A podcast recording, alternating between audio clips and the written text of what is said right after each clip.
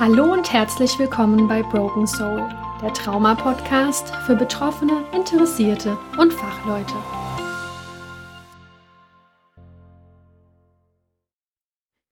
Herzlich willkommen zur neuen Folge von Broken Soul. In der letzten Folge haben wir ausführlich darüber gesprochen, warum es so wenig Therapieplätze in Deutschland gibt und ich habe euch auch einige Tipps gegeben, wie ihr schneller an einen Therapieplatz kommt. Die heutige Folge schließt an dieses Thema an, denn wir widmen uns der Frage, was kommt auf mich zu, wenn ich mich für eine Psychotherapie entscheide?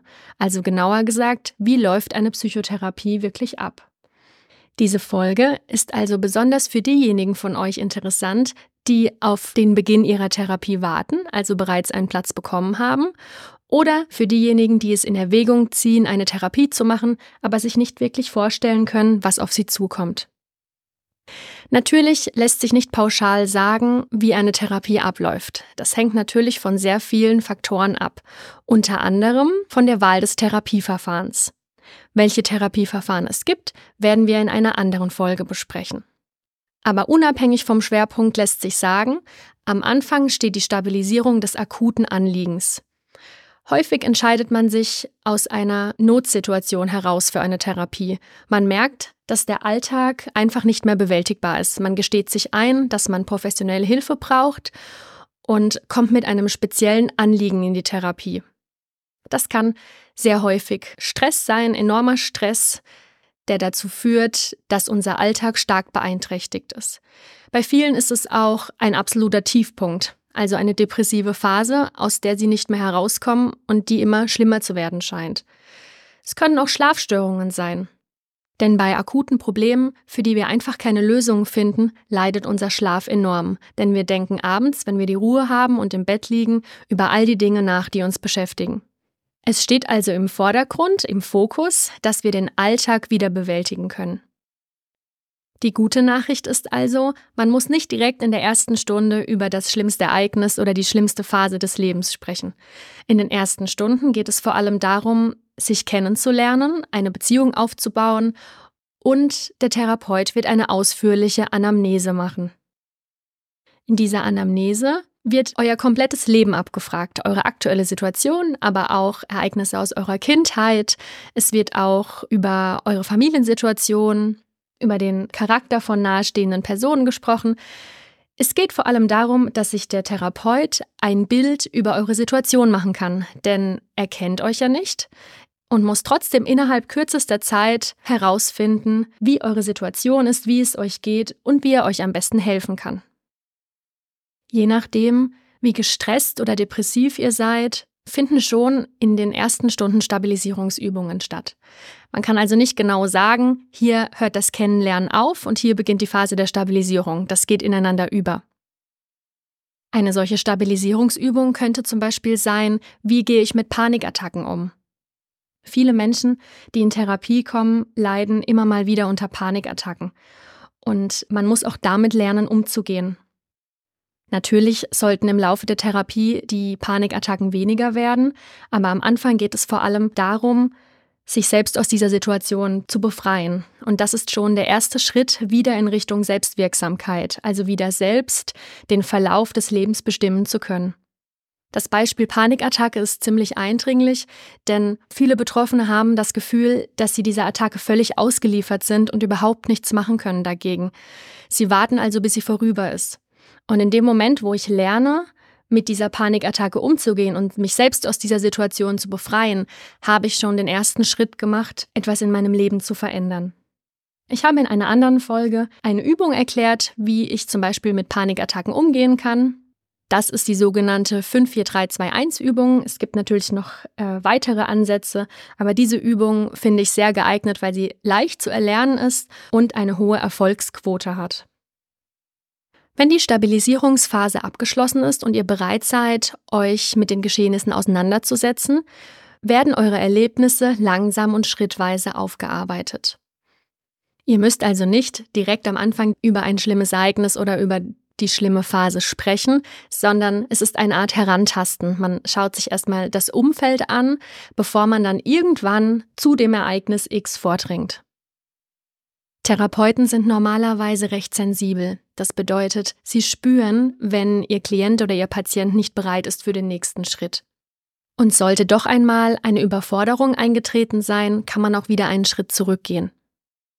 Es ist auch nicht so, dass der Therapeut in das Erlebnis hineinbohrt und immer weiter nachfragt, bis ihr es preisgibt. So läuft das definitiv nicht ab. Es ist tatsächlich so, dass man von Stunde zu Stunde mehr Vertrauen fasst zu seinem Therapeuten und die Umgebung der Therapie als Sicherheit wahrnimmt. Und wenn diese Sicherheit gewährleistet ist und auch genügend Vertrauen gefasst ist, dann öffnet sich der Patient oder der Klient normalerweise von selbst und erzählt dann eben genau die Dinge, die ihn verfolgen, die ihn belasten. Und eigentlich ist es immer so, also ich habe zumindest keine gegenteiligen Erfahrungen gemacht, dass der Klient danach immer erleichtert ist. Er ist erleichtert, dass es raus ist, dass es gesagt ist, dass es einfach sein darf, dass es angenommen wird, die Situation, wie sie ist, und der Therapeut auf professionelle und empathische Weise damit umgeht. Denn ganz häufig haben Betroffene die Erfahrung gemacht, dass sie sich versucht haben, im Umfeld zu öffnen und keine empathische Reaktion bekommen haben, was natürlich total abschreckt. Oder das Umfeld ist gar nicht so beschaffen, dass man sich hätte öffnen können. Und genau dieser Raum wird in der Therapie geschaffen. Schlimme Erlebnisse oder schlimme Phasen werden normalerweise von unserer Psyche in eine Hülle gepackt und verdrängt, damit der Alltag weiter funktioniert. Ihr könnt euch vorstellen, wenn ihr etwas sehr Belastendes erlebt habt, dann drängt das immer wieder an die Oberfläche. Wir müssen aber weiter funktionieren. Wir müssen zur Schule gehen, zur Arbeit gehen, die Kinder versorgen, was auch immer für Pflichten erfüllen. Daher ist es eine Schutzfunktion, dass wir um diese Erlebnisse eine Hülle packen und zur Seite schieben.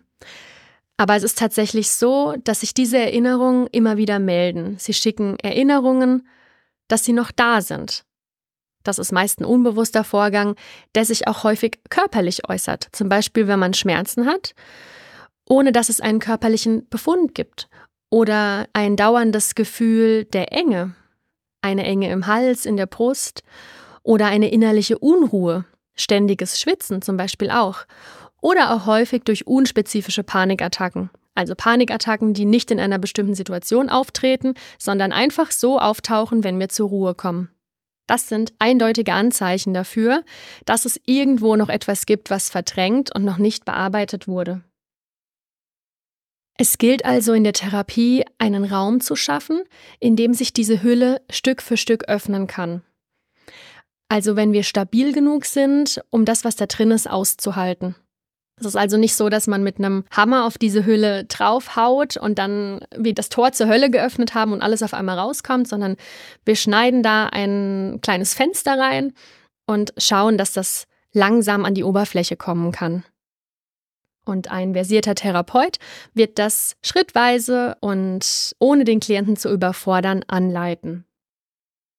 Wie viele Stunden das dauert, hängt natürlich stark vom Erlebnis ab, aber noch mehr von der Persönlichkeitsstruktur des Klienten. Manche Menschen öffnen sich schneller, bei manchen dauert das einfach länger. Also es lässt sich überhaupt nicht sagen, dass diese Phase fünf bis acht Stunden oder 20 Stunden dauert. Das ist wirklich super individuell und man kann kein verlässliches Urteil darüber treffen. Nehmen wir mal ein Beispiel. Klient X kommt zu mir mit dem Anliegen, weil es ihm unmöglich ist, seiner Partnerin zu vertrauen. Obwohl sie überhaupt nichts getan hat, was darauf hinweisen würde, dass sie ihn in irgendeiner Weise hintergeht, kann er Frauen einfach nicht vertrauen. Das führt natürlich zu ständigen Streitereien in der Beziehung. Denn fehlendes Vertrauen, also Misstrauen, wirkt sich stark auf den Alltag aus. Denn alles, was der Partner tut oder nicht tut, ist eine potenzielle Gefahr. Und vor allem dann, wenn die Sorge unbegründet ist, kann das zu schwerwiegenden Problemen in der Beziehung führen oder auch zum Ende einer Beziehung. Nehmen wir an, in diesem Fallbeispiel gibt es einen deutlichen Zusammenhang, nämlich den, dass der Klient X in einer früheren Beziehung betrogen wurde, also sein Vertrauen wurde missbraucht. Und weil sein Vertrauen in das andere Geschlecht komplett erschüttert ist, kann er einem neuen Partner das Vertrauen nicht entgegenbringen, auch wenn dieser überhaupt nichts getan hat, was ein Misstrauen rechtfertigen würde. Ein weniger deutliches Beispiel wäre zum Beispiel, wenn das Kind von den Eltern gelernt hat, dass man niemandem vertrauen kann.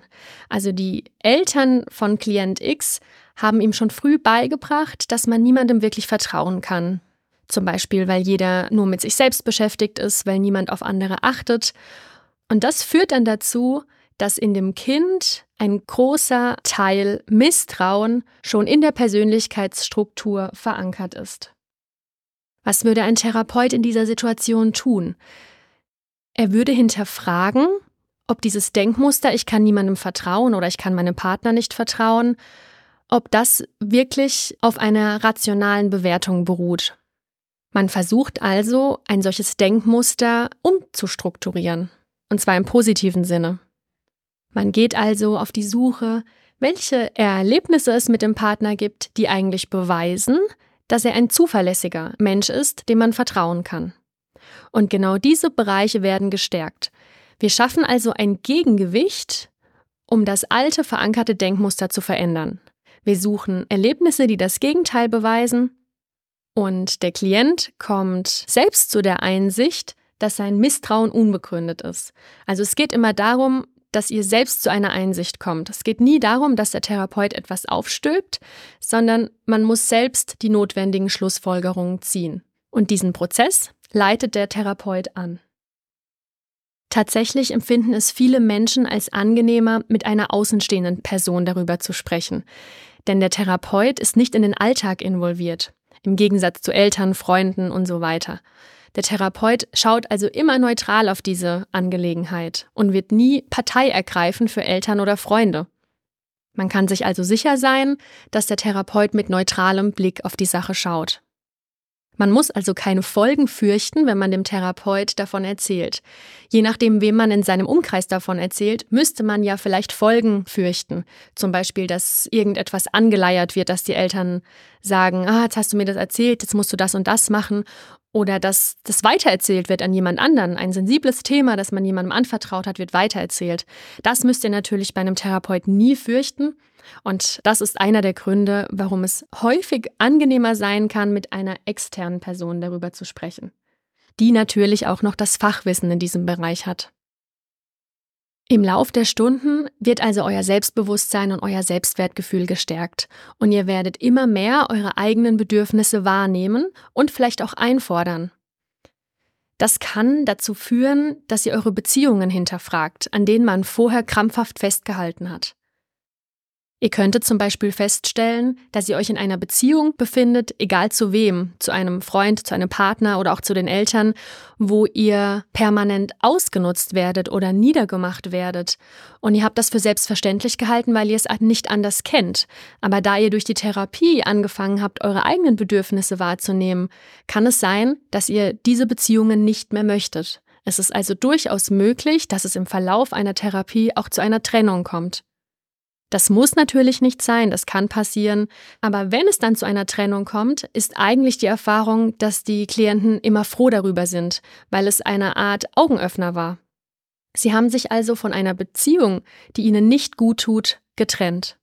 Und das ist die absolute Erfahrung der Selbstwirksamkeit, denn sie besagt, ich muss nichts aushalten, sondern ich habe ein Recht auf meine eigenen Bedürfnisse und werde diese auch durchsetzen. Das soll jetzt natürlich nicht bedeuten, dass man mit den eigenen Bedürfnissen über die Grenzen von anderen gehen darf, das wollte ich damit gar nicht sagen, sondern dass man einfach sich selbst wieder wahrnimmt mit all seinen Stärken und Schwächen und mit seinen Bedürfnissen. Wie läuft denn jetzt so eine Stunde im Einzelnen ab? Zu Beginn ist es meistens so, dass ihr erzählt, wie es euch geht und ob seit der letzten Sitzung irgendetwas vorgefallen ist. Wenn das ein gravierender Vorfall ist, etwas, das euch die ganze Woche oder die ganzen zwei Wochen beschäftigt hat, kann es auch zum Thema der ganzen Stunde werden. Vielleicht hat es ja auch mit eurem eigentlichen Thema zu tun, wegen dem ihr zur Therapie gekommen seid.